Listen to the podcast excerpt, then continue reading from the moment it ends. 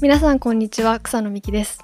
宮武哲郎です。オフトピックはアメリカを中心に最新テックニュースやスタートアップビジネス情報をゆるーく深掘りしながらご紹介する番組です今回のトピックは打倒アマゾンショピファイの戦略を考えてみたについてお送りしたいと思います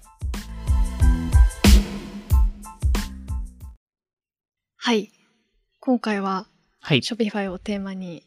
話しそてういできすたねいなと。いや、もう本当、成超成長してますもんね。いやー、すい。ごいですね。ショピファイは。 EC、まあ、簡単に、まあ皆さんご存知だと思うんですけど、EC さプラットフォームというか、そうですね。よマルく、チチャンネル。はい。昔は Spotify とよく間違えられてたっていう。似てますよね。しなん似てか、ますよね。に 日本読みだとショショッピファイっていうらしいですね。 あ、そうなんですね。ショッピファイジャパンのなんか SNS で、ショッピファイですって言ってました。確かに、 前トートバッグもらった時に小さい「つ」が入ってた気がします。 ショピファイ。まあでも、そうですね。確かに Spotify と少し似てる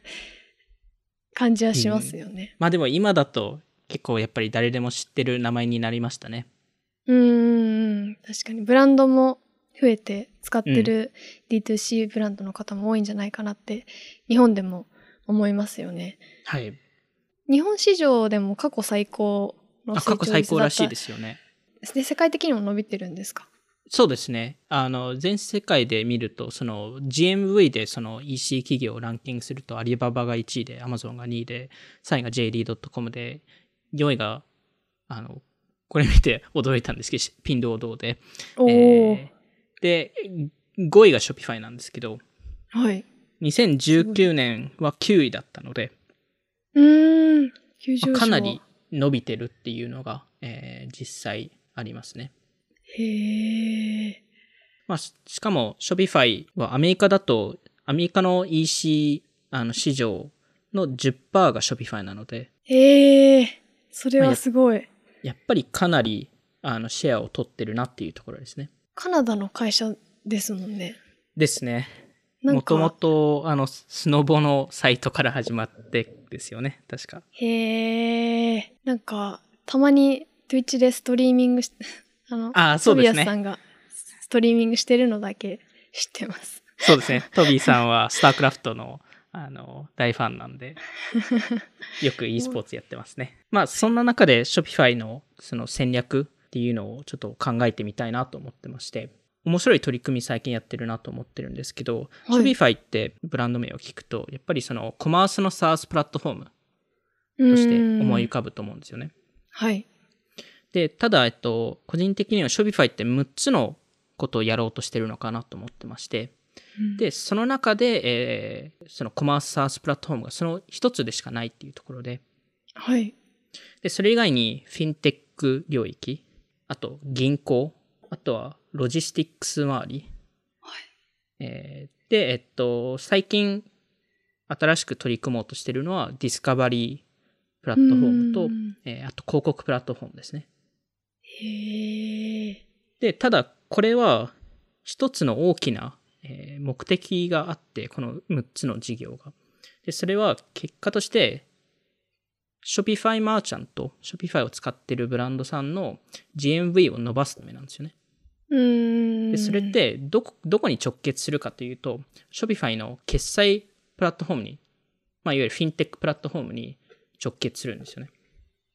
手数料ですかそうってでこすねとで。すかおーで、それが彼、ショビファイからすると、長期的に伸ばしたいプラットフォームなんですよ。で、その他の全てのものはツールでしかなくて、その広告とか。そうですね、本当にマーチャントの GMV をどう伸ばすかっていうところだけなん流ですよ。通取引額総は額いみたいな。へえおーなるほど。で、えっと、ショビファイって、やっぱり、その皆さんがそのコマース、サースプラットフォームだと思うんですけど、今の売り上げを見ても、もう決済会社なんですよ。その売り上げの割合的そうにです。はい。例えば、2020年の売り上げ売り上げを見ると、シはョいピファイの売り上げって2.9ビリオンなんですよ。まあ、約3ビリオンぐらいなんですけど、あの、その、えっと、しかも、まあ、2019年から86%伸びてて、 まあ、あの、へーすごい伸びてるんですよね。あの、ほぼ倍伸びてるっていうことなんで。で、えっと、そのうち、その3ビリオンのうち、900ミリオンがサブスクなんですよ。いわゆるそのコマースのサースプラットフォームなんですよ。ああ。で、2000億に、2ビリオンが決済ペイメントゲートウェイから来てるんですよ。ほー。ショピファイとしてはやっぱり決済がもうメインとなっていて、はい。ここに多分結構フォーカスしてるのかなっていうのを思って。うーんで、しかもこれ、ショピファイが IPO した2015年はい。と比較すると、あの、結構逆転してるんですよ。ええ2015年にあの上場した時の売り上げってちなみに105 105ミリオンだったんですよ売り上げが、でそのうち67ミリオンまあはい本当に3分の2の数字が SARS から来てて、うーん。まあ、それが本当に逆転したっていうところなんですけどこの Shopify Pay この ShopPay っていうところのあの重要性があの Shopify としてはあのありましてでそれははいどういうところが重要かっていうと、あの Shopify とその Shopify を使うマーチャントのいわゆるそのインセンティブっていうかその方向性が一緒になったんですよねうーん。結局 SaaS プラットフォームだと Shopify の狙いってマーチャントかマーチャント数を増やすことなんですよ。ユーザー数を増やす。そうですそうです。なるほどユーザー数が増えると、まあ、もっと SaaS 売り上げ払ってくれる人たちが増えるので、うんそうすると Shopify もあの儲かるっていう仕組みだったんですけどはい。決済になるとマーチャントが成功しないと Shopify が成功しない。ああ、同じゴールですね。そうです。まさにそうでおーそうなると、しかも Shopify からすると、そうすると、新しいマーチャントを取らなくても、既存のマーチャントがめちゃくちゃ売れると、Shopify は成功するので、ヘッジができるんですよね。うーん。で、もちろんマージンは低いです。あの、SARS、SARS と比べると。たうだ、んその分早くの伸びることも可能なので、結構そこが重要だったっていうところと、あの、あとその、決決済のプロダクトのショップペイっていうプロダクトがあるんですけど、はい。実は結構いいプロダクトで、ええそのチェックアウトの、あの、機能なんですけど、はい。ショップペイのチェックアウトって、その通常のチェックアウトより7割早かったりとか、うーで、ん。コンバージョン率も1.7倍あるっていうのがショピファイの方が言ってて、へえ、えーなん、そんなに、なんでですかね。体験がいいっていうところと、あとはそのは、 1回その、それを使うと、2回目に全部、あああ、確かの、記憶してるんで、なので、まあ、あの、ほぼ、あの、情報を埋めなくてもチェックアウトができるっていう感じで。に。ああ、なので、まあ、それはハードルが下が便利でるすと、よりチェックアウト、あ、よりコンバージョン高くなるので、多分そういうところだと思うんですけど。へえ。まあ、しかもこのショップペイっていうのは他のいろんなものにつながってくるんですけど、それもちょっと後々話すんですけど、は結い。局このショップペイっていうのは2つ新しいファネルを作ることになっていると思っていて、うーん。ショップペイから新しいブランドのディスカバリーっていうところと、で、ここはちょっと後ほど話すんですけど、で、ショップペイから新しい SARS の売り上げにもつながると思ってて、はい。で、そこを、そこの話をまずすると、その SARS の売り上げにあの話すと、はい。ショショビファイって最近ショップペイを Google と Facebook 上であの販売してるリテーラーでも使えるようにしたんですよ。えっと、Google で、ど Google, どういうことですか Google で検索あの、例えば商品、商品検索をすると、はい。そこで Google 上でショップを抱えてる人たちってやっぱいるんですよね。 Google 上で。はい。うんはいで、。そこの決済がショップペイでできるんですよ。へえ。しかも、その Google の、えっと、ま、あの、そのマーチャントが Shopify のサイト、あの、Shopify の店舗を作ってなくても、うーん、でも本当決済システム。まさにそうです。がまさに決済システムとして売ってるっていうところで、で、Facebook だと Instagram ですよね。一番わかりやすいのは。Instagram ショッあプの中の決済手段としてショップペイを入れるっていうところですね。あー、なるほど。で、これって結局、まあ、顧客からすると、あの、一回でもショップペイ使ってると、決済情報とか、あの、住所とかいろんなものが保存されてるので、まあ楽はいやって、まあ Shopify もこれおそらく何かしらのレベシアみたいな形を取ってると思うんですので、Facebook と Google からしても、まあ、い一部の売り上げをもらえたりとか、えーそういうのもあるんですけど、Shopify からしても新しい顧客にリーチができる。うーん。で、そうすると、ショッペイを別プロダクトとして置くと、逆にそこ経由からショピファイのサイトを作ろうってなる可能性って出てくるんですよね。確かに。まあ、だからこそ多分ショップペイを今別プロダクトとしていろんなところに出し始めてるっていうのが Shopify の形で。それがまず一つショップペイの、えー強みだと思っていて。あとはその、やっぱり Shopify を、あの、もう少しその、フィンテックプラットフォームとか銀行として見るべきだなと思っていて。うん。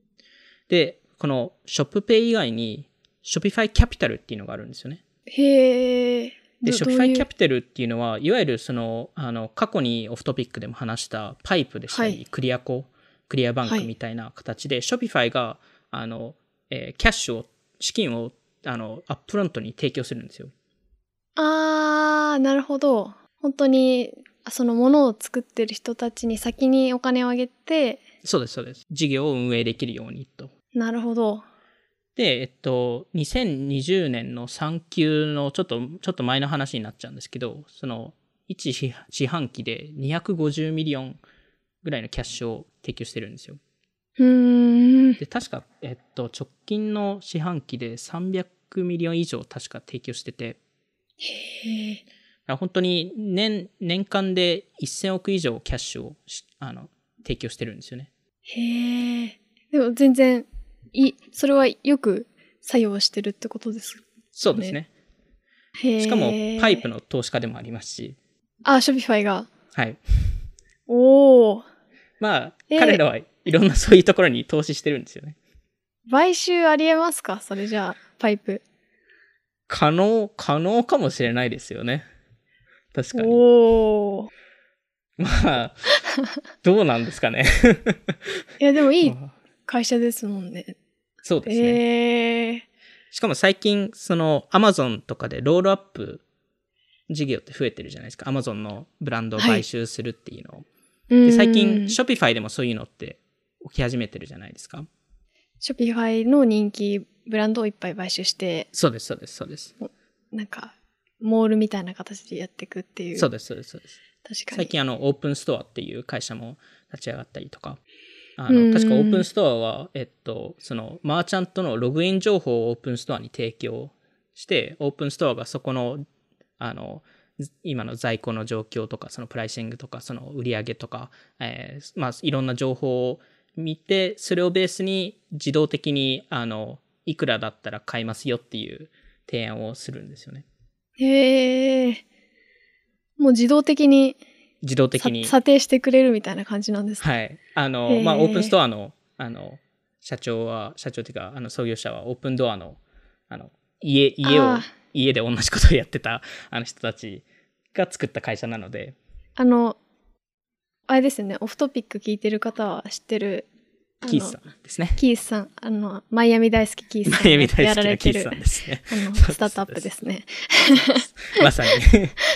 ここでつながるっていう。ここでつながるっていう。はい。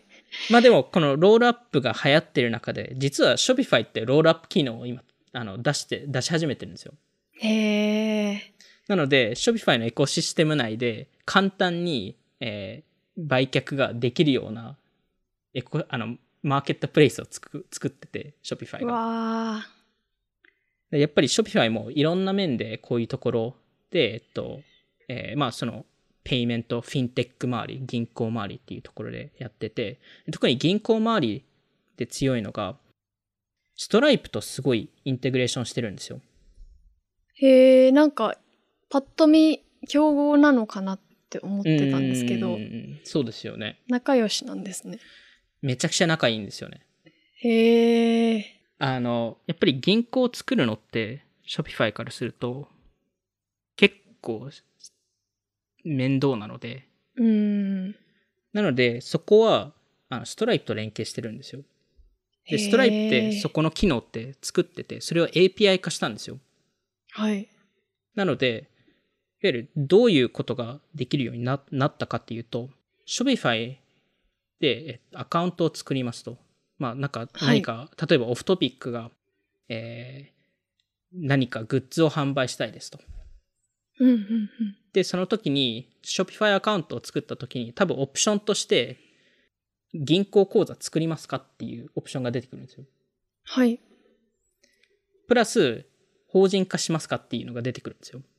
うーん。で、ストライプってアトラスっていうプログラムを経由経由で法人化のサービスがあるんですよ。あああの、結構アクセラレーターとか使ってるところですよね。で、プラス一緒に銀行口座をつく作ってくれると超楽じゃないですか。確かに。でししかも銀行口座作るのって意外と面倒なんですよね。うーん。アメリカだとだいたい5日間から7日間ぐらいかかかかるんですけど、しかも、そそれって結構面倒なのは、あの、半分以上の銀行だと実際に支店に行かないといけなくて、はあ。で、4分の1の銀行だとファックスを送ら送らないといけないんですよ。いまだに、未だにアメリカでも、あのアメリカでも。あのアメリカでも。へそうそうえ。ファックスマシンがどこにあるんだっていう話なんでロすけどー。ローテクですね。意そ外うなんと。ですよ。コンビニでできるわけじゃないんで。へえ。それはめんどくさい。そうなんですよ。なんで、でもそれが一気にストライプ上だとすぐに出来上がるってなると、そそれはそれで、やっぱりすごい利便性が高まりますし、はい、あの、本当に Shopify アカウントを作るだけで、本当にビジネスが作れると。それはへーやっぱり、あの、めちゃくちゃ便利だなと思いますね。まあ、それ以外にもちろんその後払いサービスのファームと連携したりとか、あの、いろんなところと連携してるんですけど、やっぱりこの Shopify のその決済周り、そのフィンテック周りとか銀行周りとかで、あの、もう一つ大きな流れとして出てきているのは、あの、ディスカバリーの面ですね。どういうショップがあるのか見れる機能みたいな。まさに。で、Shopify ってここがいつも弱みだったんですよね。Amazon と比較すると。あー、確かに。あんまりみ、なんか比較、例えばできないですもんね。比そうで較すとよいうね。か、商品検索みたいなのはないですもん全ね。くないですよね。うん。で、それをいろんな面で彼ら解決しようとしてて、はい。で、多分一番わかりやすいところがショップアップっていうのがあるんですよ。彼ら。うーん。去年確か本格的に出し、リリースしたんですけど、あの、はい当時は結構び、微妙、まあ正直正直言うと微妙なアプリで、あうんの、だいぶ改善されてきたんですけど、はいもともとこのショップアップっていうのは、そのオーダーのトラッキング用のアプリだったんですよ。はい。まあ本当に Shopify マーチャントから、あのユーザーが使う。ユーザー、あの、オーダーし、あの、商品をオーダーしたときに、そのオーダーが今どこにあるかっていうトラッキングができる、あの、うんアプリなんですけど、それを、このショップアップっていうところに、あの、リブランディングして、やっそこでぱりその、Shopify のマーチャントブランドを簡単に見つけられるアプリにしたいと。うーん。で、特に最近ですと、ローカルビジネスとか、そういうのをフィーチャーしたりとか、あし始めているんですけど、これって、その、さっき話したショップペイってあるじゃないですか、決ー。済の。はい。はい。そことつながると思っていて、うーん。ショップペイって結局一番最後じゃないですか。決済するところなので。はい。でも意外とアメリカのブランドとか見るとよくわかるんですけど、決済の後のポストパーチャス体験、購入後の体験って、新しいブランドのディスカバリーの体験を入れ込む人って多いんですよ。うーん。新し、別のブランドのものをそうでおす。そすうですすめするってことですかアマゾンでもたまにあると思うんですけど、あの、これ確か購に入した人ってこういうの、こういうものも購入しましたって出てくるじゃないですか。確かに。それと同じ形で、ショップペイっへてー存在すると思っていて。そのディスカバリーいいですね。そうなんですよ。なんか、あえてこの、そういうディスカバリーとかキュレーションとかうん。やってないものだと思ってたんですけど、うんなんかそのタイミングで出てくるリコメンドっていうんですかね。なんかいいですね。いや、そうなん面です白よねい。ですね。草野さん、すごいいいポイントを言ってて、はい。これって、正直、Shopify がどうしたいのかが、まだ完全見えてなくて、うーん。で、えっと、トビーさんの発言とか、その行動とか見ると、どっちもあるなと思っていて、えーはい。その、彼はやっぱり、Shopify をディスカバリープラットフォームとしても作りたいっていう思いはあるはずなんですよ。だからこそこのショップアップにすごいあの投資してるんですけど、うんただ草野さんが言ったように、やっぱりそのバイアスをかけたくないとか、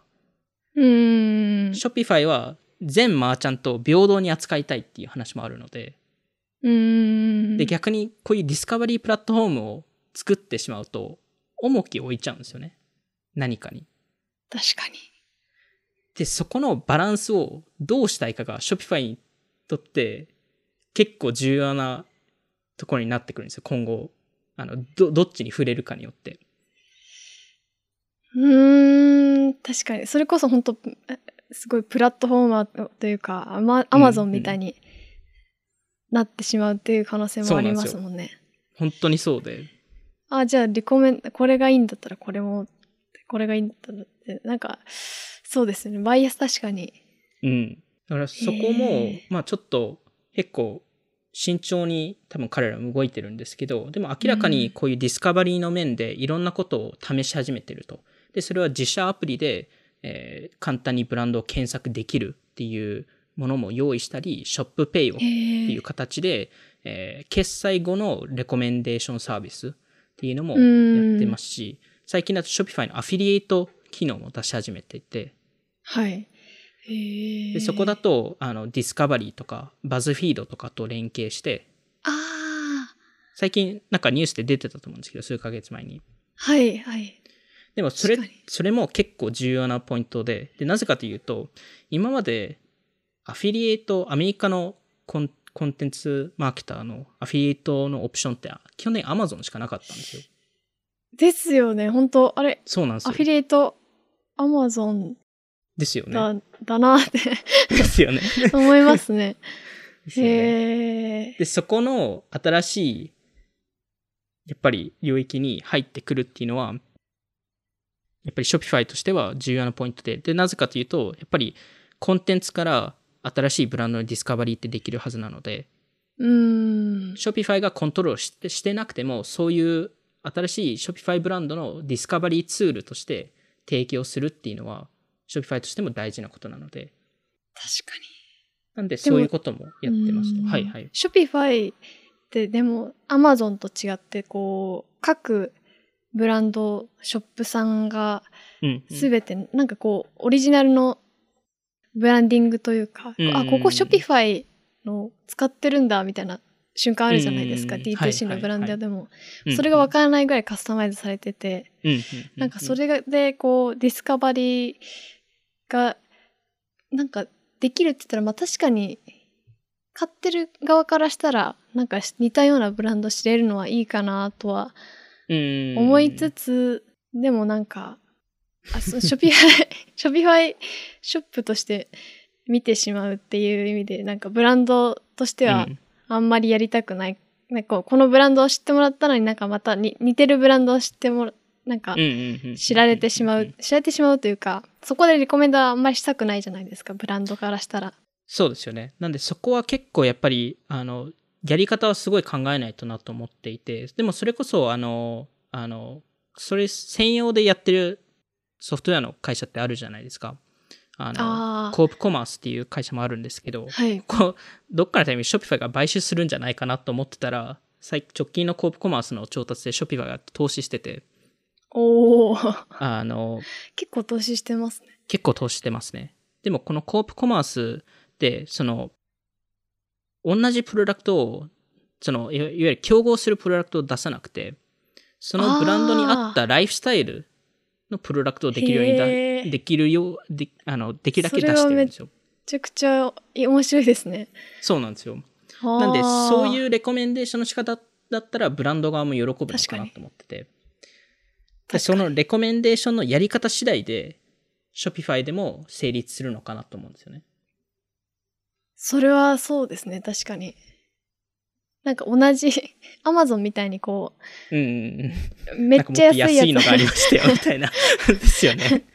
それやられたら、そ、そっち見ちゃうみたいな、ありますもんうんうんうんね。そうなんですよ。でも、草野さんが言うように、本当にそこが難しいところだと思ってて、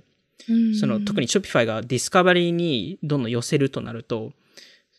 ブランドのためになるのか、Shopify のためになるのかっていう問問題が起きるんですよ。ね。で、マーチャントの方のためにならない限りは、Shopify やらやるべきじゃないはずなので、うんうんで、結局、単純なディスカバリーとか、その、あの、Shopify、ショップアップで検索がでできて、プロダクトが、ショ Shopify のマーチャントのプロダクトがいっぱい出るっていう形になると、そうすると、各ブランドのブランディングが消えちゃうので、うん。うん。そうすると Amazon と同じことになっちゃうんですね。確かに。で、Amazon って結局、プロダクトベースのサイトなので、うん。で、ブラン Shopify ドって、じゃないですそもうんでね。す。そうです。まさに。で、逆に Shopify はブランドベースのものなので、うんそこの、なんだろう、イメージを保ちながら、ディスカバリーをしないといけないっていうのが Shopify の課題でもあるっていうところですね。まあでも、やっぱりこのディスカバリーっていう面では、やっぱりいろんなところを押していて、その中でももう一つ押してるのが AR。 AR。はい。あの、最近の Shopify の特許申請を見ると、あのえー、何ですか服のフィッティングをするための体あの体格のサイズを自動的に測る技へえ。術とか、あへの、ーあと AR スタートアップを何社か買収し始めてるんですよ。へえ。知らなかったです。だから明らかにこの領域結構ちゃんと見てて、Shopify は。はあ。まあ、特に多分スナチャとかの、あの、インスタグラムとか、まあ特にスナチャだと思うんですけど、のコマース実績を見てる中で、Shopify がどれだけこの領域に入り込めるかっていうのを見てるはずなんですよ。なんかなかなか日本だと AR コ,、うんうんうんコマースというか AR による購買体験みたいなのってあんまり日本とそうですよね。だとそんな波来てない感じがしてたの で本当でもススナチャとか本当すごいですもんねスナチャすごいですスニーカよーのね。試着うんうんうんうん AR みたいな。のとか本当クオリティがすごくてそうですよね。それ Shopify でできたらそうなんですよね。なんで、Shopify でお店を立ち上げるときに、あの、わかんないですけど、その自分のプロダクトを写真を何枚か違うアングルで撮るだけで、Shopify が自動的に 3D モデル化してくれて、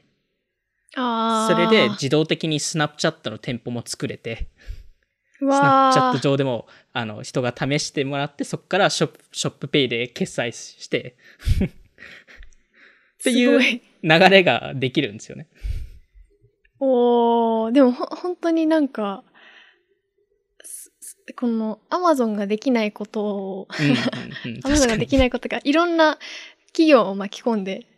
うんうんうんうん、やってるって感じしますね。いや、本本当に当そうなんですよね。へー。そうなんですよ AR。いいな日本の Shopify Japan でも、Shopify Japan でもやってほしいです。小さい「つ」入れましたね。なんか、ちっちゃいつ入れると可愛いですよね。確かに、なん確かかに。 ちょっと、 Shopify Japan。ショッピファイジャパン、なんか、なんかちょっと変わります ね。イメージが。 AR、そうですね。そうなんですへよ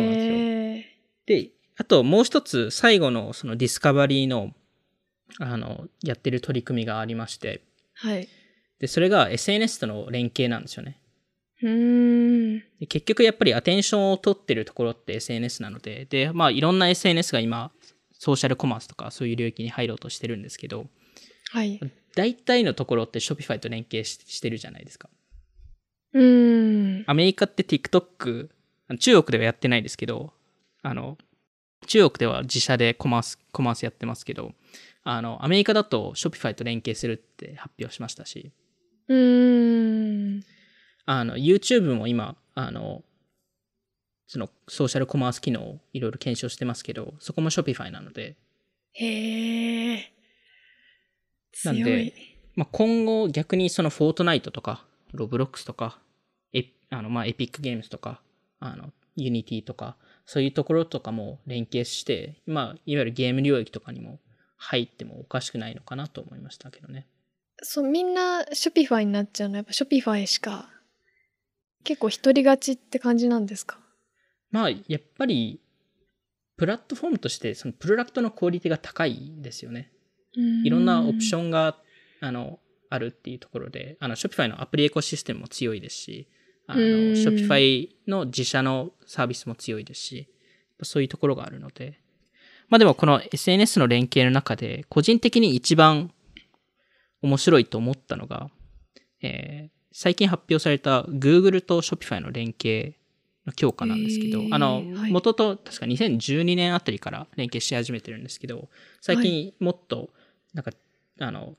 その連携を強化しますっていう発表があって、うんあの、まあ、あの、いわゆるその Google 検索上で、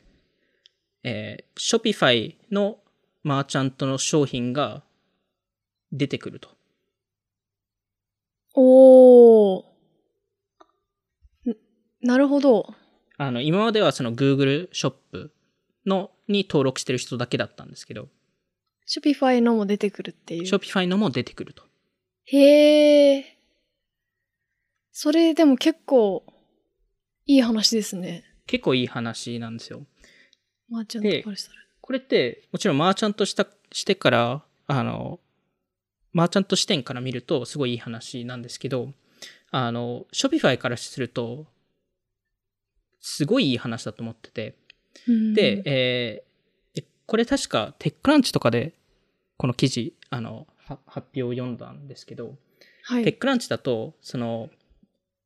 どちらかというと、Shopify の話より Google の話をしてて、はい。まあ、Amazon って結構プロダクトの検索って強いじゃないですか。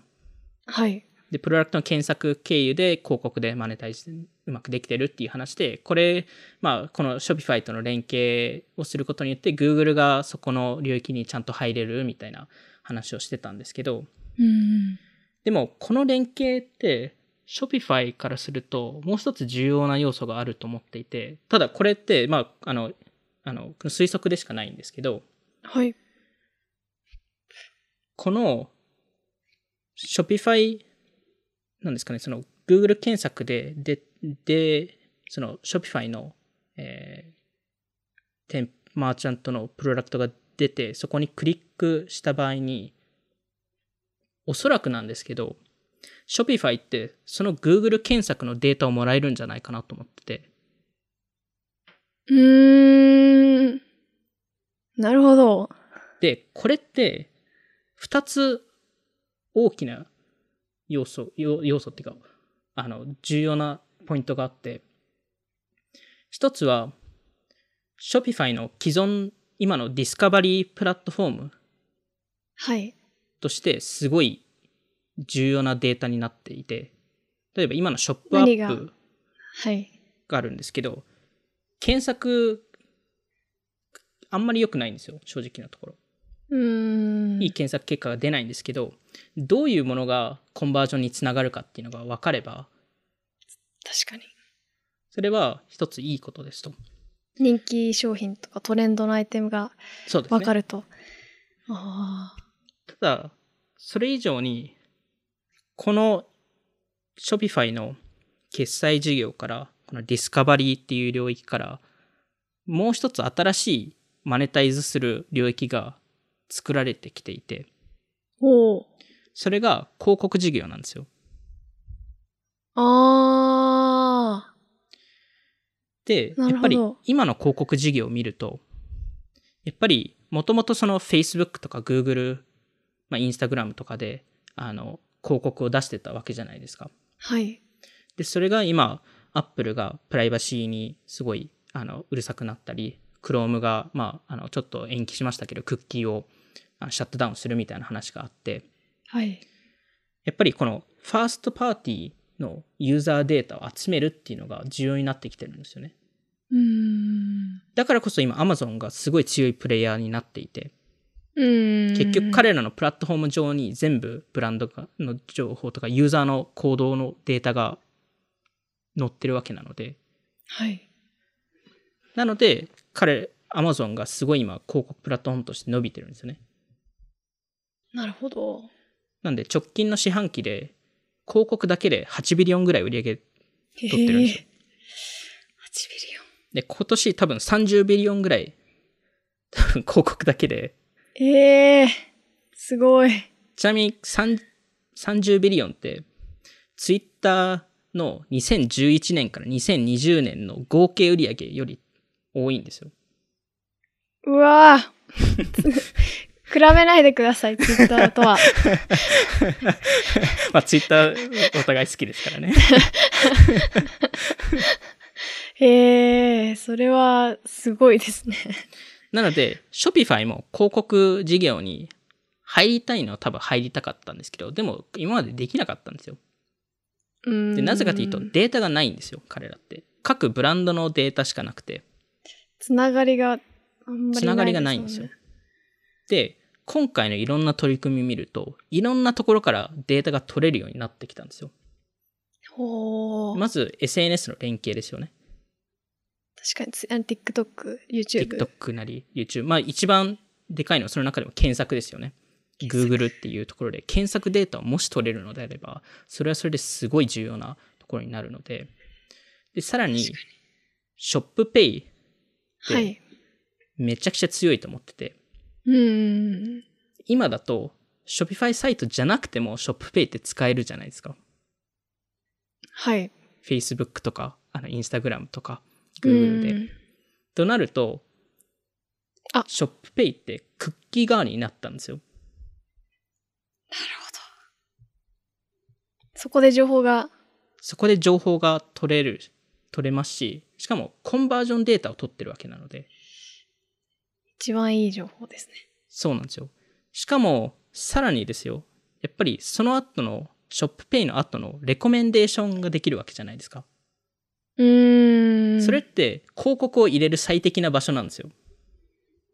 ああ。なるほど。まあ、だからこそ、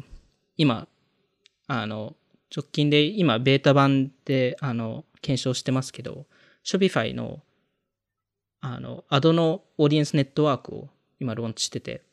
はい。で、えっと、まあ、いわゆるその Facebook みたいな、その類似オーディエンスを、えっと、えー簡単に作れるようになってるんですけど、それもやっぱりそのいろんな Shopify のマーチャントから、その、まあ、と匿名化して、それをアグリゲーションした、えーデータを、あの、マーチャントに提供して、それを Facebook とかで、あの、広告として流せるみたいなへえ。一応取ってるんですけど、やっぱり、これって、Shopify からすると、今、売上3ビリオンぐらいじゃないですか。はい。で、Amazon って今、8ビリオン、まあ、直近の四半期で、あの、8ビリオン、まあ、今年だけで30ビリオンぐらいの売り上げを広告だけで作ると考えると、Shopify ってまだまだ伸びる可能性ってあるんですよ。広告事業をやると。うわで、しかも Amazon って今、あの、アクティブなマーチャント数って、確か今190万マーチャントぐらいいるんですよね。ー。はい。 Shopify って170万ぐらいなんですよ。おお、ほぼ同じそうなんですよく。らい。おお。まあ、あの、Amazon ですと、アクティブと非アクティブ、結構差があるんですけど、なので、はい本当はもっといるかもしれないんですけど、ああの、多。分合計のマーチャント数で言うと、あの、Shopify のな、ん6倍ぐらいあるので、あれなんですけど、へえ。まあでもアクティブ。ブ、アクティブ率から見ると、Shopify とほぼ同じなので、なんで、まあこの広告のポテンシャルっていうのはかなりあると思っていて、で最近結構、アグリゲーターに広告が寄ってるっていうのがあって、まあその Amazon 以外にも、インスタカートもめちゃくちゃ今広告広告で儲かってるんですよね。うーん。どこで広告出してるんですかあの、商品を、えっと、検索するときとか、その購入、あー購入をするときなるほにど、あの、横に出してくるんですよ。なるほど、なるほど。で、インスタカートって多分去年確か300ミリオンぐらい広告で稼いでて、へでえ今。年1ビリオンになるって言われてて、おお。インスタカートが黒字化してる理由って、ここが結構でかくて。で、しかも例えば UberEats とかも、去年、あー去。年の8月に広告事業を立ち上げてるんですよ。うーん。で、今年で100ミリオン以上のランレートになるっていう言われてて。へえ。で、確かダラさんが言ってたのは、もうそれ、それ超えるっていうのは言ってて。なるほど。なんで、まあ、最近、それ以外にドアダッシュとか GoPuff とか、あの、Spotify とか Walmart とか、結構このアグリゲーターたちが結構広告領域に張ってるとか、そのすごい、あの、あの、著名な人を採用してたりとかうーん。してるっていうのは、やっぱりここのアグリゲーターに結構、あの、力が、まあ、その広告する場所として、えーあの、注目されてるっていうのもあって。で、まあ、そんな中で、やっぱり Shopify って、その全体のその EC ファネルを見ると、なんかそはのいディスカバリーパーチャス、あのそのディスカバリー購入、えーブランド、そのリピート、オーディエンスビルディングっていう、その4つの枠で考えると、ディスカバリーってほぼプレゼンスがなくて、うん。で、購入はまあショップペイっていうのがあったんですけど、まあ、昔はショショピファイ店舗オンリーでしたし、で、ブランドとかはそのインテグレーションとかでそのマーケティングとかそこら辺ができたんですけど、えーで、リピートとか、その、あの、リピートユーザーを増やすとか、そういうのもインテグレーションで、あの、Shopify のアプリエコシステムでやってたのが、今回の、まあ、話で、ディスカバリーでいろんな連携をし始めましたと。あの、SNS とうかん、あの、えーまあ、自分、じショップアップとか、いろんなところで。で、えーっと、パーチャス購入の部分もショップペイがあるんですけど、今回だと、それ以外の、えーまあ、インスタグラム、あの、店舗でも、えー Google ショップでも、えーショップペイを使いますと。で、ブランドもいろんな連携をしてるんですけど、実は、えー彼らって、キャンバってサービスあるじゃないですか。スライドとか、なんか作れる、かっこよく作れる。はい。キャンバの競合を作ってるんですよ。ええうろんちたんですよ。 テイラーっていうサービスを。おお。知らなかったです、それ。そうなんですよ。やっぱりブランドがその SNS のマーケティングとかあー、自分のサイトを作る時にやっぱりデザインとか必要になってくるの、クリエイティブが必要になってくるので、それ専用のテンプレみたいなあのサイトを作作ったんで、めっちゃいいですね、それ。やっぱそういうブランド周りでも自社でもやってまして、もちろんあの連携もしてるので、で、リピートの部分も、あの、連携をしながら、この購入後の体験、アドネットワーク、えーとう、んまあ、ユーザーの行動データっていうのをいろいろ取得してるので、そこから多分今後どんどん新しいツールとか作ってくるのかなと思うので、へえ。やっぱいろんな領域で Shopify って強くて、まあ、それこそ、それ以外にもフルフィルメント。あの、今回はそんなに詳しく話さないですけど、あの、Amazon とかここら辺強いじゃないですか。確そかのに。配送周りとか。うんあ、の、で、最近ウォルマートも、これを、この取り組みを結構真剣に始めていて、はい。あの、ウォルマート、えープラスっていう、えーそのサービスを提供し始めたんですけど、その、ウォルマートの、えーサードパーティーマーケットプレイスに入ってくるブランドに対して、ウォルマートの、えーえっと、店舗でのピックアップ、えーピックアップする、えー機能と、え 2, 日以内での配送うーん。を、えっと、使えるようになりますと。へえ。便利ですね、だ出品者からしたら。そうなんですよ。あの結局今ユーザーからするともう2日以内で物が届くっていうのが当たり前になっちゃったので Amazon のおかげで。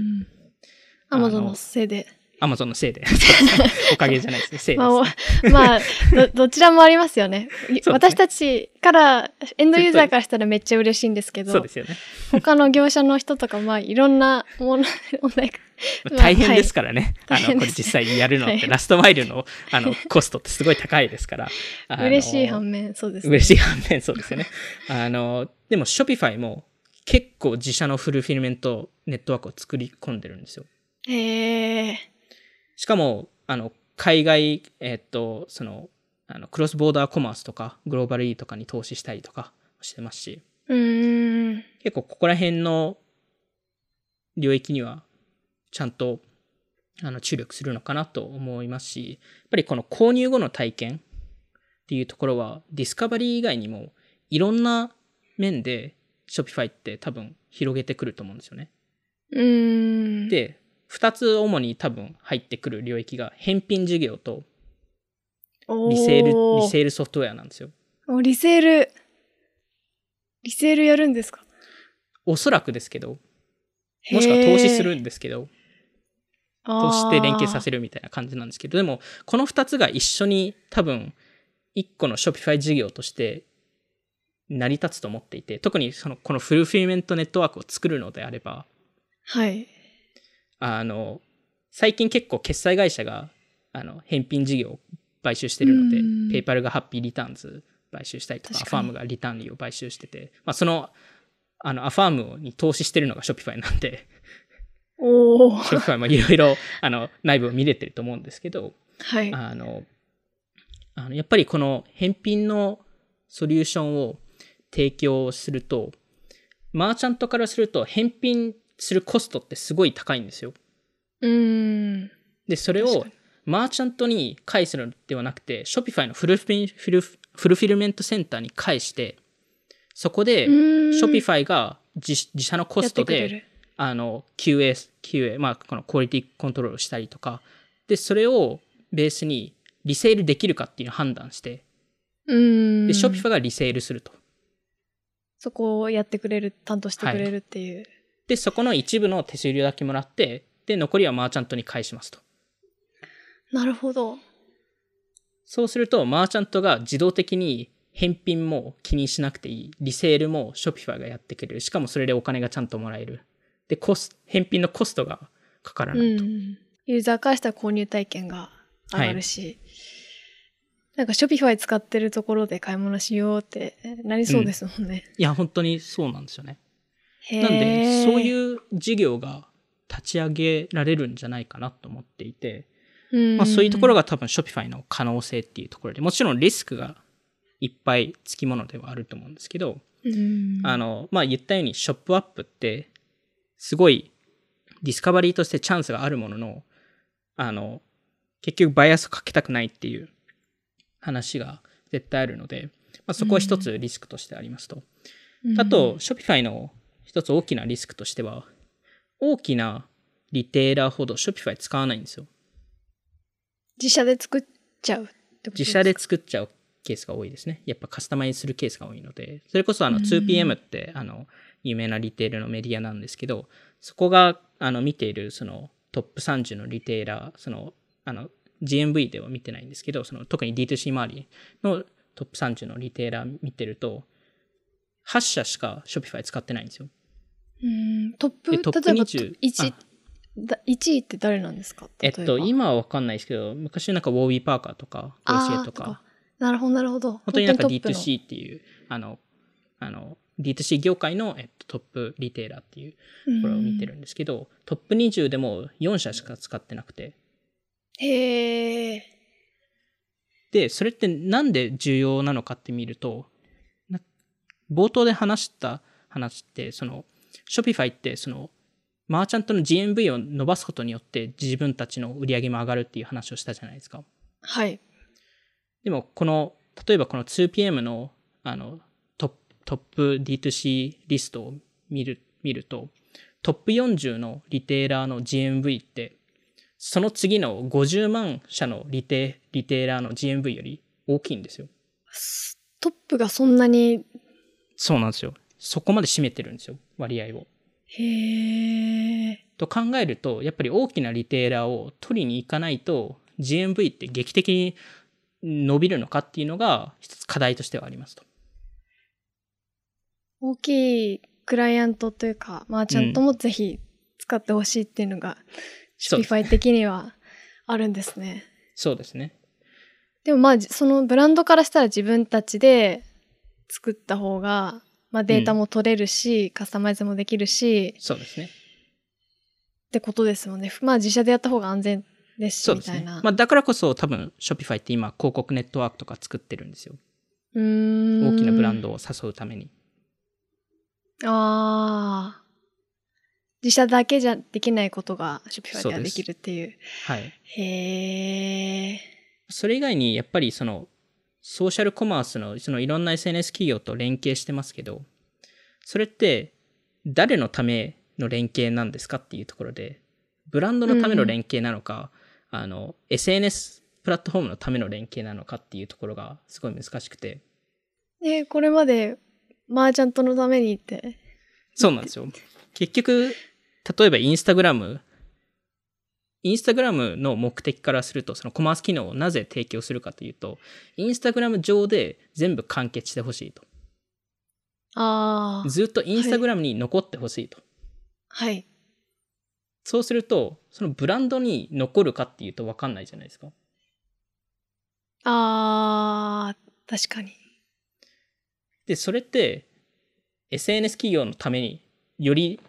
SNS 企業のためになってるっていうことになっちゃうので確か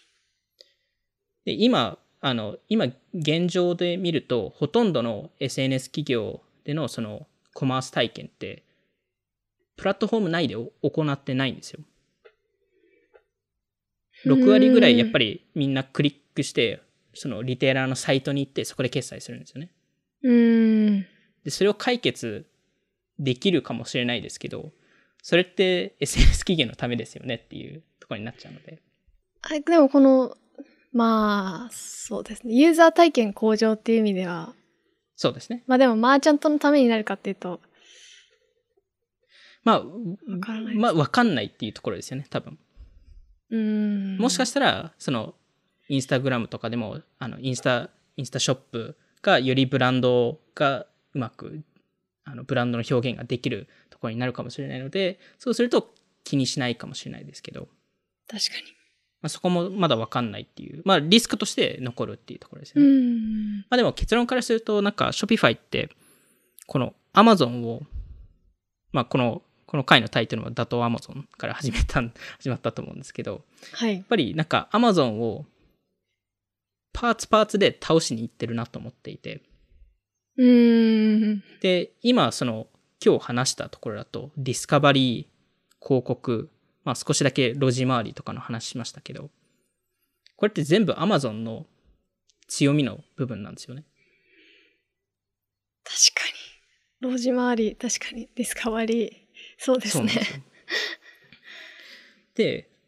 今個人的には Amazon を倒せる会社って、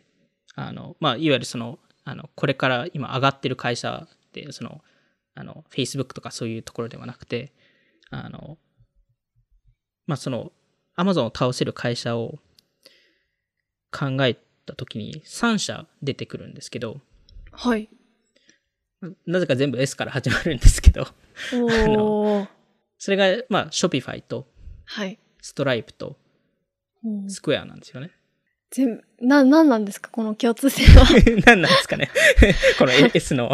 S、S の名前が、あの、Amazon を勝てる確率を上げるんですかねわかんないですけ ど。シ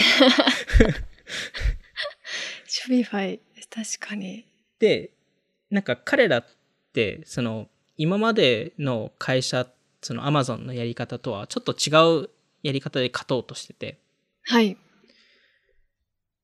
あの、連携、お互い連携し合って勝ちにいってるんですよね。まあ、特にストライプと Shopify に関しては。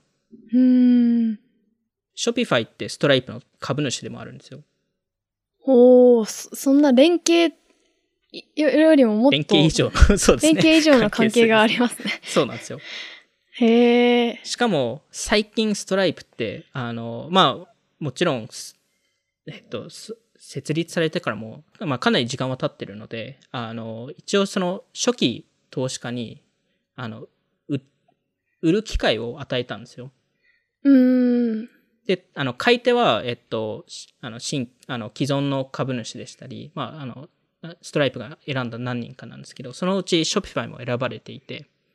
うーん。で、一応その噂によると、Shopify がめちゃくちゃアグレッシブに買い上げようとしてたと。へえ。で、えっと、ストライプはおそらく、すあの、Shopify のように、コマースのサースプラットフォームで作んないんですよ。そこが強みじゃないので。うーんもう、競合はししていかないというか。そうなんですよ。でも、お互い連携し合うことによって、アマゾンを倒せる武器を作れるんですよ。うーん。で、これっていろんな意味で重要だと思ってるんですけど、特に重要なのは今、まあ、過去のオフトピックの回でも、独占禁止法について話したじゃないですか。はい。アマゾンっていろんな領域で、やっぱり支配していて、で、しかもその、うんえー一つの領域で値段をす下げて、えーまあ、特に新しい領域に入り込むときに値段を下げて、そこで独占して、で、そこでコントロール得るみたいな話をしてたんですけど、うんそれってやっぱり Amazon がいろんなマーケットで今コントロール持っているのが問題ですよっていう話が一つの話として出てるんですけど、この Shopify と Stripe の連携って、いわゆるそれを分散化した戦い方なんですよね。そのなんか、あのーうんて提携とか、株主以上、買収未満みたいな、その関係性は、もう別に、独占禁止法にはそれは引っかからないんですかやっぱ買収してなければ、OK って感じなんですかね。もちろんその各領域で引っかかる可能性はありますと。あーただ、Amazon のように、いろんな業界に行くっていうところを、あえてやってないっていうのは、結構戦略的な判断だと思っていて、確か Amazon って他の領域に入るために、他の今既存事業ですごい利益出しているからこそ、他の領域に入れるっていう話をリーナ・カーンさんとかはやってるので、に。なるほど。いろんなことやってますもんね。そのそうですね。まあ Amazon どんどん横に .com 以ひ外も広がっていくみたいな確か話に。で、で、Shopify と Stripe は、そこはお互い尊重し合っているので、そういうことをやらないですっていうのを言い切ってるのかなと思っていて。なるほど。で、やっぱりこの分散型のアプローチって Shopify の元々のあり方でもあると思っていて、うーん。彼らってやっぱりアプリのエコシステムって存在するので、もちろん自社で一部作ってますけど、でも去年の Shopify パートナーエコシステムでの売り上げって12.5ビリオンなんですよ。うーん。やっぱり、しかも2019年からそこって84%伸びてるわけなので、 84%へえ。まあそれほどやっぱりアプリエコシステムって成立してますし、まあだからこそそれだけに、そこだけに投資する VC とかも最近増えてますけど、やっぱり Shopify の戦い方って昔からそのマーチャントと一緒に Amazon はブラあのプロダクトフォーカスなんですけど、Shopify はマーチャントフォーカスなので、マーチャントにいろんなツールを与えて Amazon、えーで、えーそのプロダクトを出さなくても成功できるチャンスを与えたいと。うーん。マーチャントに優位性作りを提供したいと。へえ、本当対照的ですね。そうなんですよ。で、しかも、あの、直近のその独占禁止法の話で、やっぱりその、各大手テック企業、アマゾン含めてなんですけど、やっぱり結構弁護士を採用し始めてるんですよね。法務部の人たちを採用し始めてるんですけど、はい。これって結局、絶対アマゾンってペースダウンしちゃうんですよ。ほう、なんでですかやっぱりリーガルリスクをすごい考え出すので、あーなるほど。で、これってもう事例があって、2000はい年にマイクロソフトが訴えられた時も、あの、一時期、これ、うわ噂なんですけど、これじ、実際かどうかわかんないですけど、マイクロソフトって、PM より弁護士の方が多かったじ時期があったって言われ てて、うわまあそれだけ何でも、あの、アメリカ政府から指摘され、されてたっていうところで。ーへえ。でで、まあその噂、うんそれぐらいめちゃくそちれ、ゃ。それそれぐらいいたっていうとこ ろで。へえ。まあ、最近その各大手テックテック企業のそのあの募集を見ても結構リーガル系の採用が多いんですよ。あとはその政府関連のあの政府との関係性づくりのポジションとか。ロビーストみたいな。あ、そうです、そうです。はい。へえ。あの、で、Shopify ってこれ今、匂ってると思ってて。おーだから、あの、結構釘を刺しに行ってるのかなと思ってて。このタイミングだからこそディスカバリーとか広告とかを結構注力し始めてるのかなと思ってるんですよね。へえ。で、これが Shopify からすると、Amazon ってやっぱ独占禁止法ですよねっていうのを多分押したいと思うんですよ。で、うん。新しい会社の作り方は、この、いあの連携されたエコシステムから生まれるんですよと。なるほど。このストライプなり、他の会社もいろいろ、あの、投資とかいろいろしてますけど、そこの連携を通して、全員で一緒に勝勝ちに行くのが、新しい会社の作り方ですよっていうのが、多分、あの、Shopify の、あの、その、何ですかね、その提案っていうか、だとそ思のっているの国、で政府に対してあそうです言われた、そうら、こう言うんじゃないかっていう。ですはい。まあ、いわゆるへー一成功事例として、政府が逆に Shopify、あ Shopify って成功してるじゃんと。なんでそういうことがうん Amazon でき、ややらないのかっていうのが Amazon に指摘しやすいようにもしてると思ってい て。急になんか、あん まさんそれなんでやらないんですかこんなこと言われてもって感じ。まあそうですよね。 まあでも本当に全体的に見ると、その Shopify って、その、あの自自社の売り上げもすごい今は成長してますけど、さらに成長できる領域っていっぱいあると思っていて、そそれがディスカバリーなのか、決済なのか、広告なのか、いろんなところであると思っていて、しかもそれって、その、今のトップで言える Amazon に対して、割と意識してやってるのかなと、もちろん彼らは多分認めないと思いますけど、なので、なんかそういう意味合いでも、なんか Shopify の今後の、まあ、戦略とか、今後の動きに対して、すごい興味持ってるなっていうところですね。いやー、気になりますね。なんか NFT とかもできるようになあ、確なかるに。。みたいな 確かあに、その言って話ましたもし,、んねしなかったです ね。確かに。でもなんか、動きが早いなっていうのと、いや、早いですそよねれもできたら結構できることうん。ありそうですよ ね。うん、えだってあのネットフリックスのあのあの店舗もショピファイですからね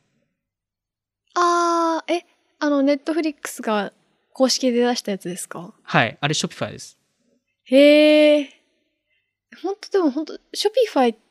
て、本当に初期のやつしか触ったことなかったんですけど、うんうん今全然使っ、なんか、あの、販売者としてあんま使ったことがなかったんですけど、はいカスタマイズ能力、すごいですね。いやすごいすあの直近のアップデートですごい増やしたんですよにへえ。逆にそういうそこのクレームが多くてであー、今後多分どんどんふ増やしてくると思うので最近ヘッドレスとかすごい増えてますけどなんか本当にうんあのすヘッドレスと同じぐらいのレベルのものを多分どんどんこれ今後出してくると思うのでやっぱりカスタマイブランドのカスタマイズっていうのはすごいあの最近フォーカスしてるなと思いましたアメリカで D2C ブランドがこう、めちゃくちゃ増えてるっていうのは、本当ショピファイのおかげというか、ショピファイがうんあるからこそこんなに伸びてるっていうのも、いや、本当そうですね。本当ありますよね。 本当そうだと思います。いやー、ちょっとこれからに期待というか楽しみにしたいと思います。はい。じゃあ今回はこんなところで、今回も聞いていただきありがとうございました。オフトピックでは YouTube やニュースレターでも配信していますので、気になった方はぜひオフトピック JP のフォローお願いします。今回の収録は YouTube でも聞くことができます。また、Spotify で10分でわかる最新テックニュース解説、バイツも更新しているので、ぜひそちらも聞いてみてください。ではまた次回お会いしましょう。さようなら。さよなら。